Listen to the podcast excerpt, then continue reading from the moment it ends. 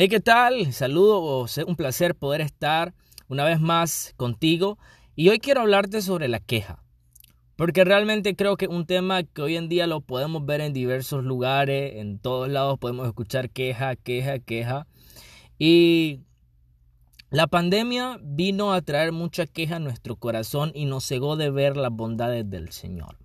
Porque cuando ponemos tanto énfasis en algo, descuidamos otra cosa. Por ejemplo, si yo pongo mucho énfasis en la queja, no me va a permitir ver las bondades de Dios en mi vida.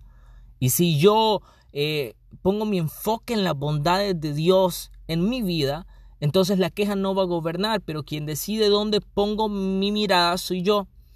Porque yo puedo ver a un Jesús que realmente no siempre tuvo lo que por ser Jesús merecía tener. Por ejemplo, cuando podemos ver la alimentación de los cinco mil, dicen que tenían cinco panes y dos peces.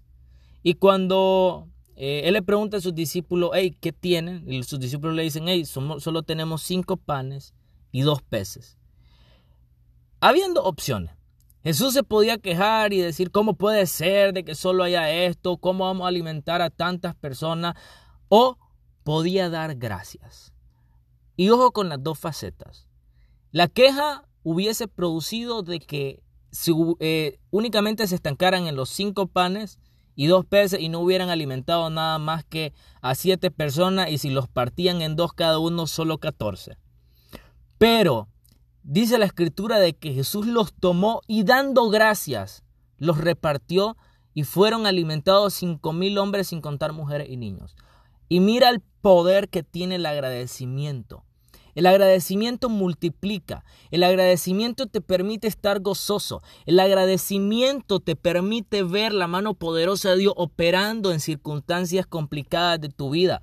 Pero ponte a pensar, si si hubiese, eh, si Jesús en ese momento se hubiese quejado y hubiera dicho, ¿cómo puede ser? Y hubiera eh, comenzado a renegar porque si yo soy Jesús, ¿cómo puede ser esto y que no sé qué? Entonces, ahí no hubiésemos podido ver un milagro poderoso, que uno de los que más conocemos.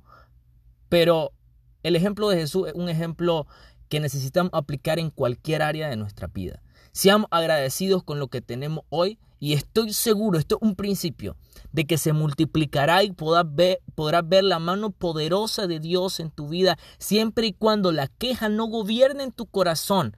Da gracias por lo que tiene hoy, porque si hoy lo tiene, una bendición enorme que otros no pueden tener. Así que te animo a que quites la queja de tu corazón y comience a gobernar el agradecimiento.